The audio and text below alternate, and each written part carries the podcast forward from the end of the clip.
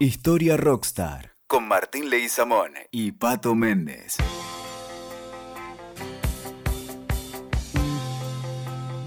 Bueno, eh, un personaje que yo eh, lo conocía poco, también lo tenía por el rol este, que le asigna a la historia no menor de haber sido el presidente del Congreso de 1816 eh, en Tucumán. Estoy hablando de Narciso de la Prida, San Pero conozco poco. sé que era amigo, me contaste vos, de Mariano Moreno. Sí. Pero bueno, La Prida, a ver, vos decís que La Prida era punk. La Prida, la Prida es el inicio del punk.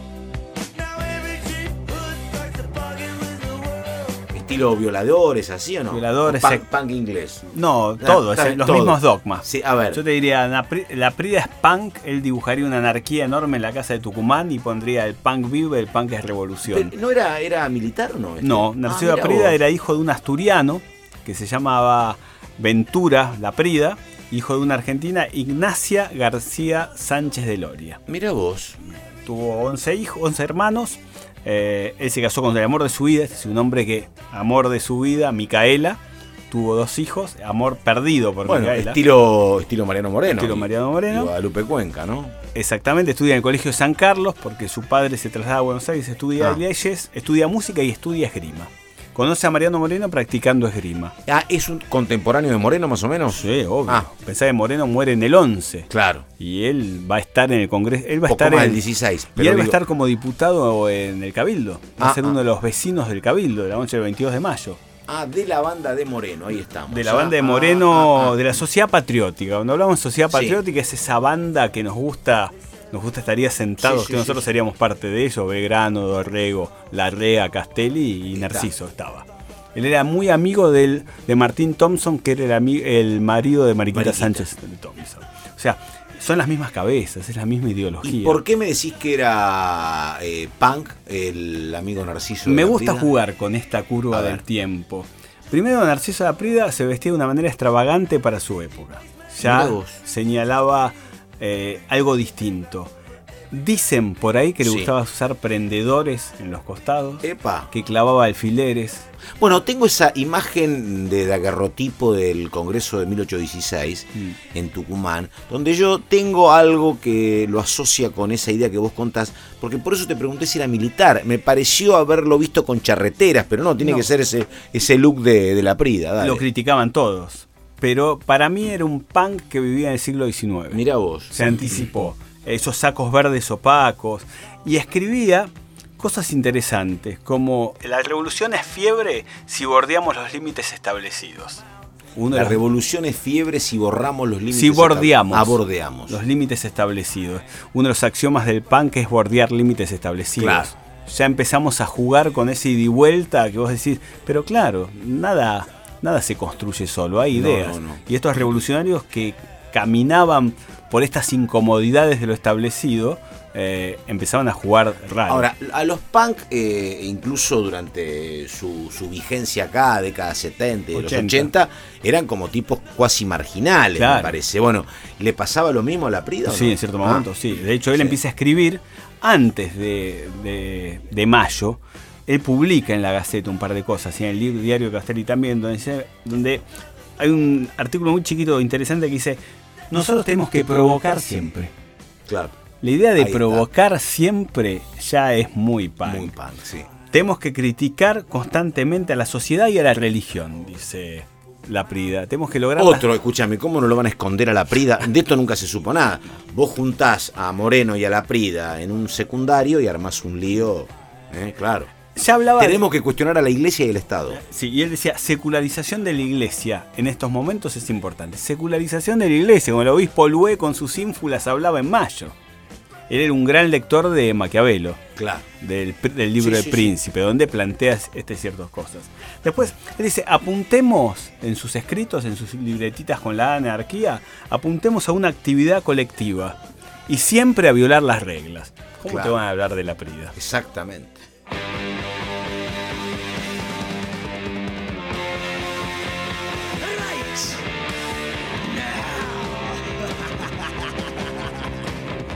Y decime, ¿y cómo termina eh, con eh, esa manera de pensar eh, tan particular? Y ojo, hoy causaría este, escosor.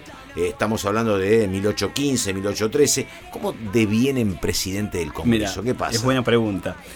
Hay una canción de los Pistols que se llama eh, Haciendo anarquía en el Reino Unido. Sí. Bueno, él plantaría haciendo anarquía en Sí, el reinato. Exactamente. Él lo primero que, uno de sus, sus grandes escritos es, rechacemos las, do- las dogmas y seamos nosotros. Moreno escucha eso, Claro.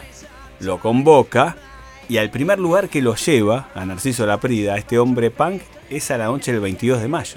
Ah, Moreno, a partir de lo que habla con Laprida, hace el alegato de esa noche del 22 de, abier- del 22 de mayo de Cabildo Abierto. Y rompe lo establecido. Estoy diciendo, al bueno lo queremos escuchar. No tengamos dogmas, no tengamos leyes. Y atrás de ese no tengamos dogmas, no tengamos leyes, le está pegando a la corona española. claro. Nosotros queremos hacer lo nuestro. Queremos bordear el círculo de la anarquía y ponerle un color.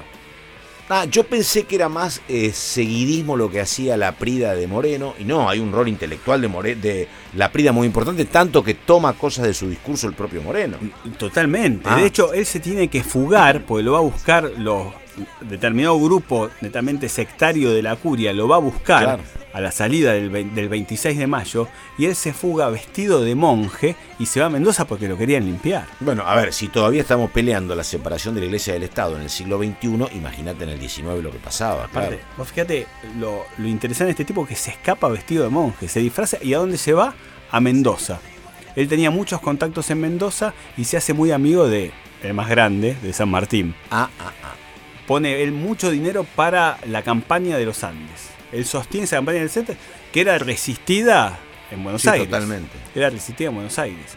Y él avala, es el primero que avala la bandera nueva, la bandera del cruce de los Andes. Pues dice, "Ca- así como cada religión tiene su santo, Sí. cada rebeldía tiene que tener su insignia. Y eso es muy punk también. Y decime, en plena época de mucho enfrentamiento, Sí. eh, había unitarios y federales, estaba Dorrego, estaba San Martín en el medio, digo, ¿dónde se anota la Prida? ¿Tiene Es- alguna militancia? Sí, obviamente. Eh, pero antes vamos a la, a la Dale. parada, ulti- a la parada Sí. anteúltima. Una vez que arman con San Martín toda esta movida, ya Moreno no existía, Belgrano Claro. seguía y Dorrego también, a él va representando a esta sociedad patriótica Mm. para ser el presidente de la Junta del 9 de julio, para ser la cabeza que Sí. va a definir la independencia.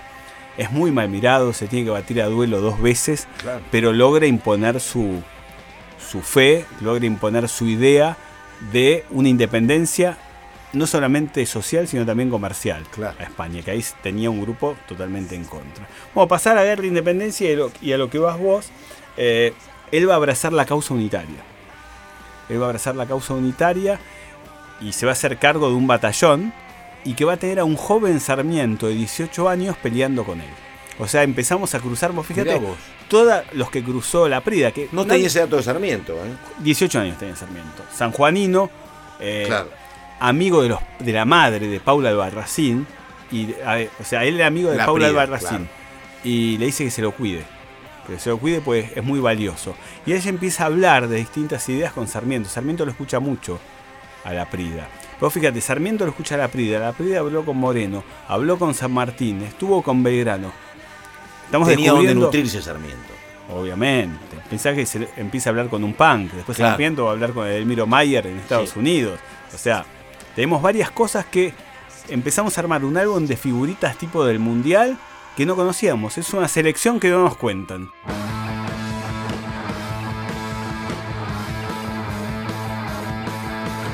Claro, y vos fíjate qué drama sería para eh, San Martín, por eso San Martín me parece que opta por volver a Francia, porque él tenía, de un lado lo tenía a Dorrego como caudillo federal y de otro lado lo tenía a La Prida, los dos habían estado cerca de él como jefe unitario, ¿no? Exactamente. Claro. Exactamente.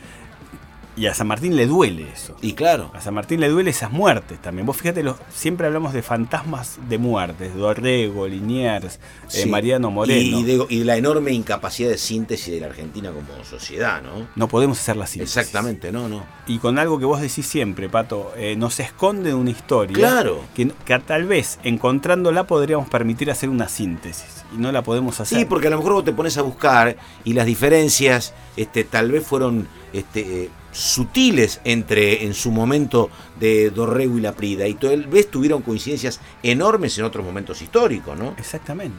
Y bueno, volvemos a esa vieja frase de Charlie que a mí me gusta usar mucho, que es pensar que la revolución lo que fue hermoso fue horrible después. Claro. ¿Por qué todos juntos y después, después todos fusilados? Sí, sí, sí. No es como un juego y perverso. una cosa, ¿y por qué este por ahí me contaste alguna vez que había tenido una muerte trágica? Bueno, él participa, su última batalla es la batalla del Pilar que pelea contra un general federal que era Alvarado. Ahí pelea Sarmiento y él le salva en cierto modo la vida a Sarmiento. Los atrapan y había mucho rencor, había mucho, muchas, eh, muchos recelos desde la historia, había mucho que se estaba jugando. Y a la Prida va a tener una muerte punk, netamente punk. ¿En qué sentido? Le, entierran hasta el cuello y empieza a pasar un tropel de ah. caballos hasta que lo terminan degollando pasan siete veces este tropel de caballos y su cabeza queda perdida, su cuerpo se pierde, el famoso eh, no encontramos cuerpos, no encontramos restos, no encontramos la vida punk que decía Sid Vicious más de una vez, y nunca más se encuentra nada de, Porque la ¿sabés qué? ¿Sabés qué?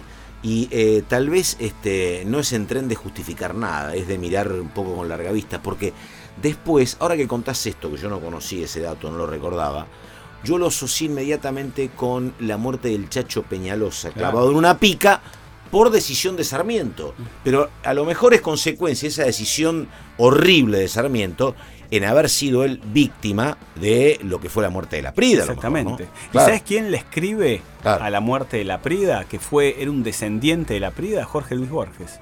El poema conjetural de Borges habla de esa muerte de la Prida, de esa vida que no tenía dogmas, que violaba reglas, pero que ocupó lugares institucionales importantes. O sea, yo violo reglas, pero estoy ocupando otro lugar. Y desde acá lo digo, no lo digo desde la calle, tomando una cerveza. Lo estoy diciendo siendo el líder del Congreso de Tucumán, siendo la noche de los hacendados del 22 de mayo y dirigiendo un, un regimiento en la batalla del Pilar. ¿no? Esa era la Prida que muere joven, cuarenta y pico 42 años. Son tipos jóvenes. o sea, un tipo brillante en la gestación de la Revolución de Mayo, de la Independencia y eh, con la trágica muerte de tantos de la Guerra Civil de Unitarios y Federales. Y su cuerpo nunca fue hallado que eso es lo que lo hace más punk todavía, ¿no? Eh, me estoy acordando, eh, porque hay muchas similitudes, vos me vas a hacer acordar el apellido, eh, Sable sin cabeza, Lavalle, ¿no? Tiene puntos de vista con la vida de Lavalle. Lavalle, obviamente. Claro. Lavalle que era unitario y abrazaba también esa misma causa. Y, y, tiene una muerte tremenda, ¿no? Claro. Bueno, ahí está Narciso de la Prida, la verdad que yo no conocía esta historia. Me encantó el, hilo esto de que lo vincula a Sarmiento, ¿no? Totalmente. Y a Borges después. Claro, a Borges después, efectivamente. O sea, vos fíjate, tanto Sarmiento como Borges nunca se hubiesen imaginado una idea de punk futurista.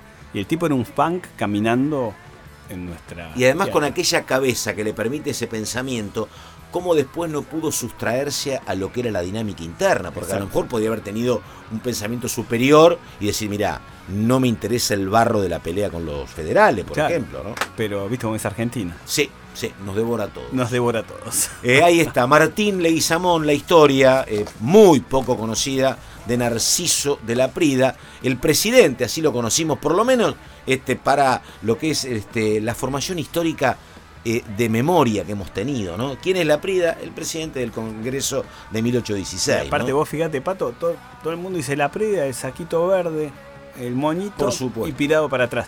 Y nadie habla de la Prida. Y la cara y la, el nombre de la calle de Barrio Norte. Y nada más. Ahí estamos. Narciso de la Prida por Martín Leguizamón en Witoker. Martín, gracias y hasta la próxima. Seguimos cabalgando. Chau, chau.